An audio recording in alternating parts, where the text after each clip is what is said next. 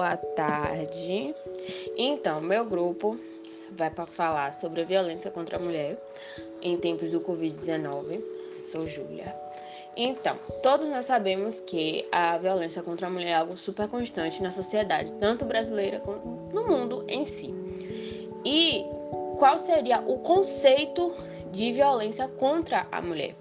A violência contra a mulher é todo ato lesivo que resulte em danos físicos, psicológicos, sexuais, patrimonial, que tenha motivação principal o gênero, ou seja, praticado contra mulheres expressamente pelo ato de serem mulheres.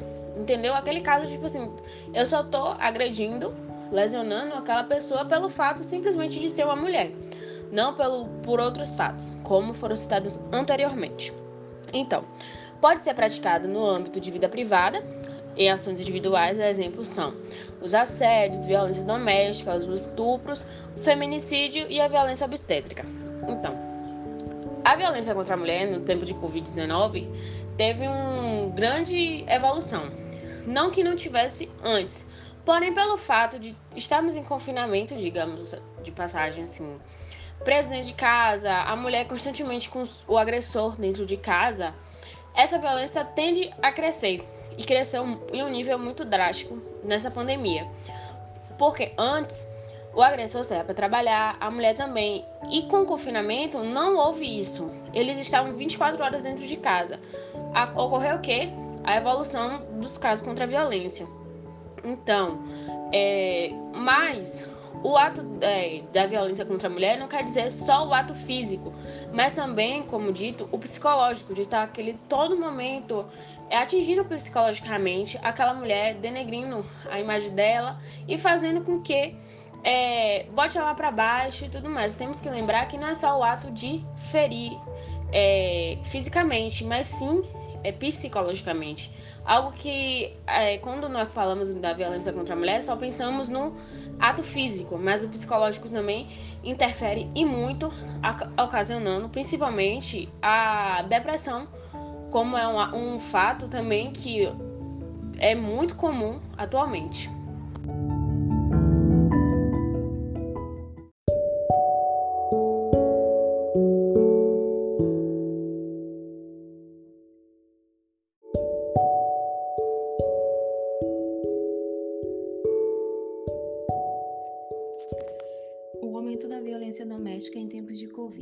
Desde que foi iniciado, o período de isolamento impôs muito mais restrições do que apenas o afastamento social.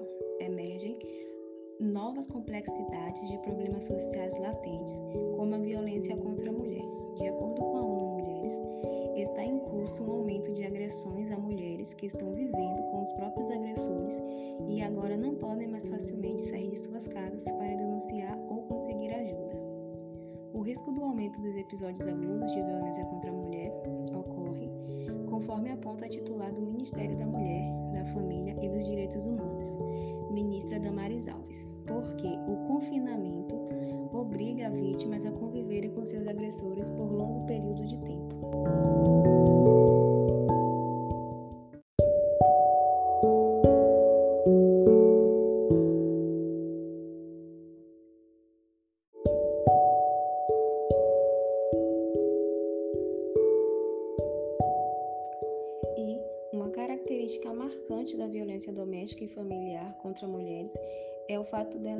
Perpetrada principalmente por pessoas com quais as vítimas mantêm relacionamentos íntimos. A pesquisa Violência Doméstica e Familiar contra a Mulher, realizada no ano de 2019 pelo Instituto de Pesquisa Data Senado, em parceria com o Observatório da Mulher contra a Violência, aponta que 78% das mulheres que sofreram violência domésticas foram agredidas pelos atuais ou pretéritos maridos, companheiros ou até mesmo ex-namorados.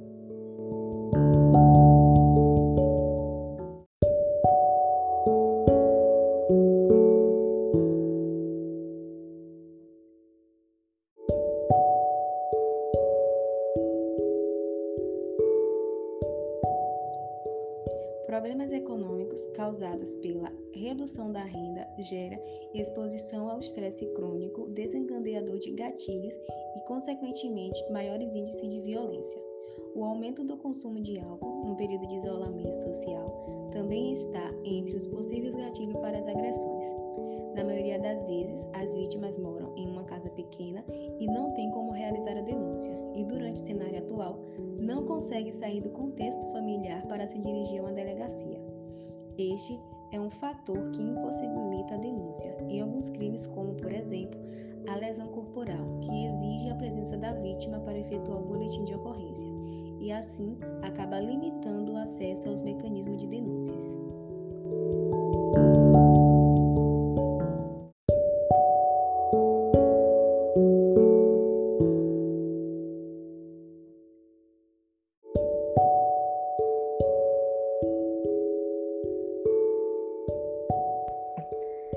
Porcentagens de violência contra a mulher em tempos de Covid no Brasil. Segundo dados do Ministério da Saúde no Brasil, cerca de 70% dos casos são cometidos por cônjuges ou por alguém dentro da sua própria família da vítima. Segundo dados do Ligue 180 disponibilizados pelo Ministério da Mulher, da Família e dos Direitos Humanos, houve aumento de cerca de 17% no número de ligações com denúncias de violência contra a mulher durante o mês de março, no período inicial da recomendação do distanciamento social no país.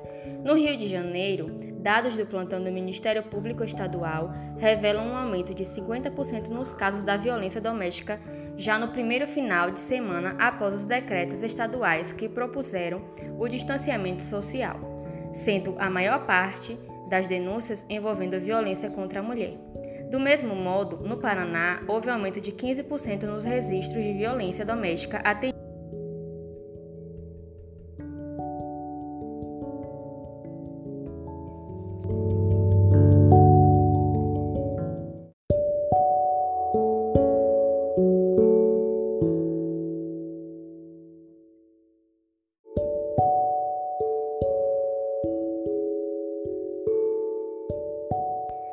Primeira atualização de um relatório produzido a pedido do Banco Mundial, o Fórum Brasileiro de Segurança Pública, FBSP, destaca que os casos de feminicídio cresceram 22,2% entre março e abril deste ano em 12 estados do país, comparativamente ao ano passado, intitulado de Violência Doméstica durante a Pandemia de Covid-19.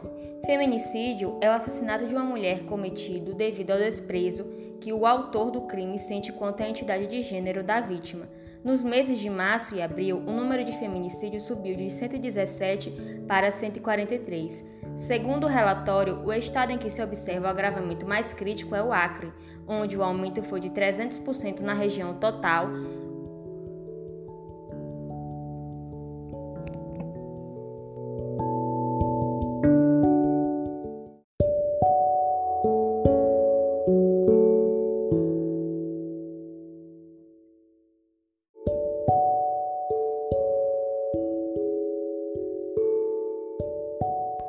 Também tiveram destaque negativo com o Maranhão, com variação de 6 para 16 vítimas, equivalente a 166,7%, e Mato Grosso, que iniciou o bimestre com 6 vítimas e o encerrou com 15, equivalente a 150%. Os números caíram em apenas três estados, que foram Espírito Santo, Rio de Janeiro e Minas Gerais. Em comunicado à imprensa, a entidade novamente torna público o registro que confirmaram queda de abertura de boletins de ocorrência, evidenciando que, ao mesmo tempo em que as mulheres estão mais vulneráveis durante a crise sanitária, têm mais dificuldade para formalizar queixa contra o agressor e, portanto, para se proteger. Os fatores que explicam essa situação são a convivência mais próxima dos agressores que, no novo contexto, podem mais facilmente impedi-las de se dirigir a uma delegacia ou a outros locais que prestam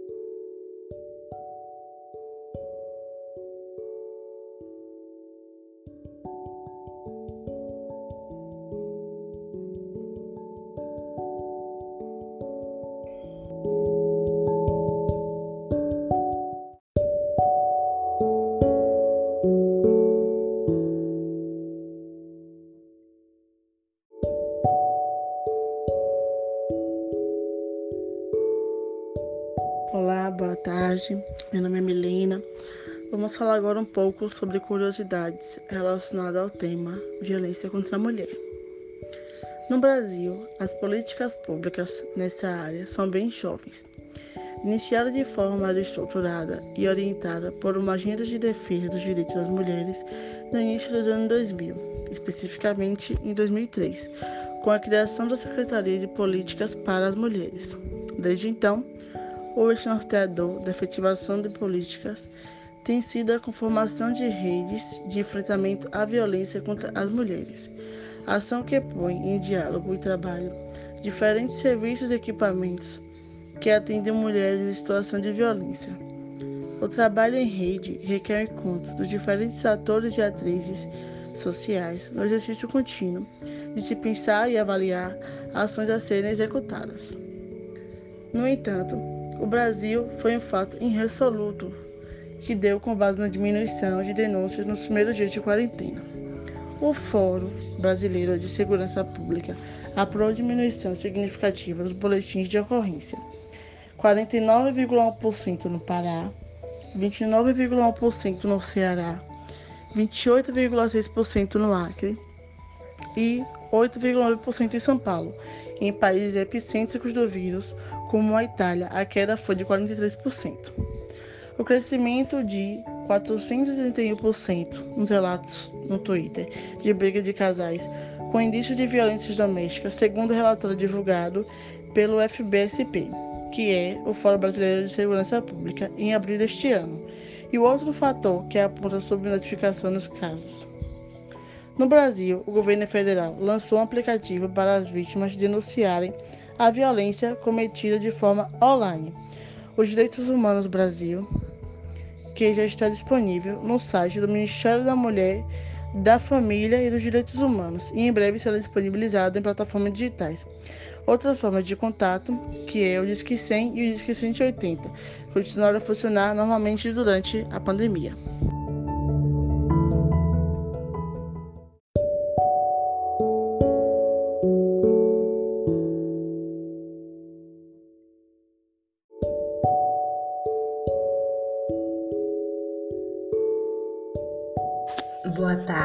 Meu nome é Beatriz e eu vou falar um pouco sobre os pontos que devem existir diante de uma violência contra a mulher.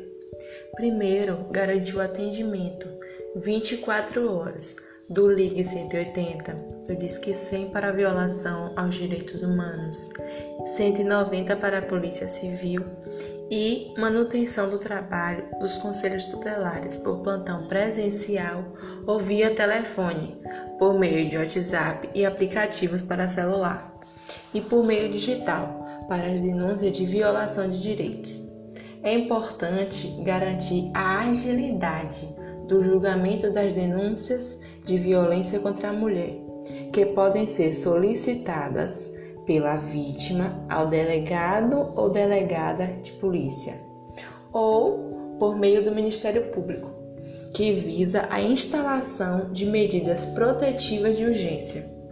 É necessário reforçar as campanhas publicitárias que tenham como foco central a importância de que todos metam a colher em briga de marido e mulher.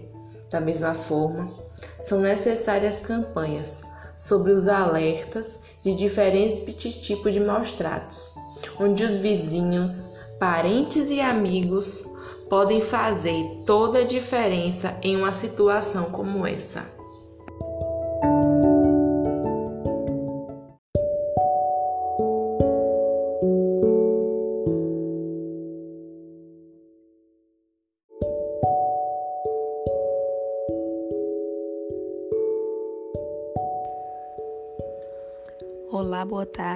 Eu me chamo Aenda e vou dar continuidade aos pontos que devem existir diante de uma violência.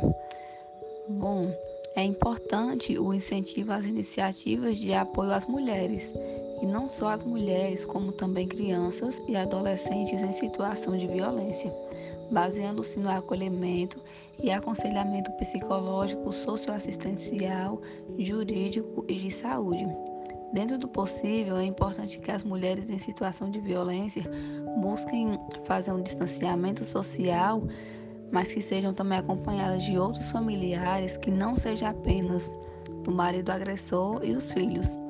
Em situações extremas, é importante manter o telefone celular protegido, bem como telefones de familiares e amigos com quem as mulheres possam contar em situação de emergência, além de um plano de fuga seguro para a mulher e seus filhos. Então, gente, com esse assunto, como esse assunto ele é tão relevante e deve ser combatido, existem esses pontos para tentar minimizar e ajudar as vítimas.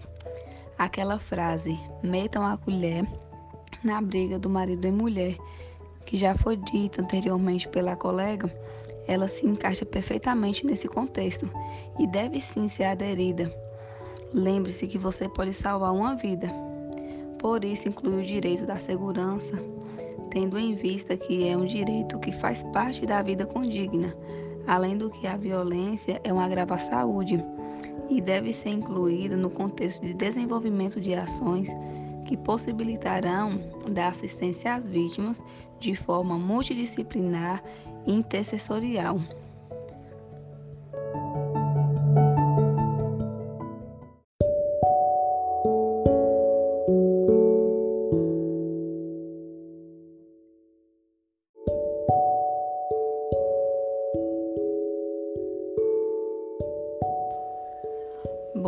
Gente, finalizamos aqui a nossa apresentação. Obrigada pela atenção de todos. Tenham uma boa tarde.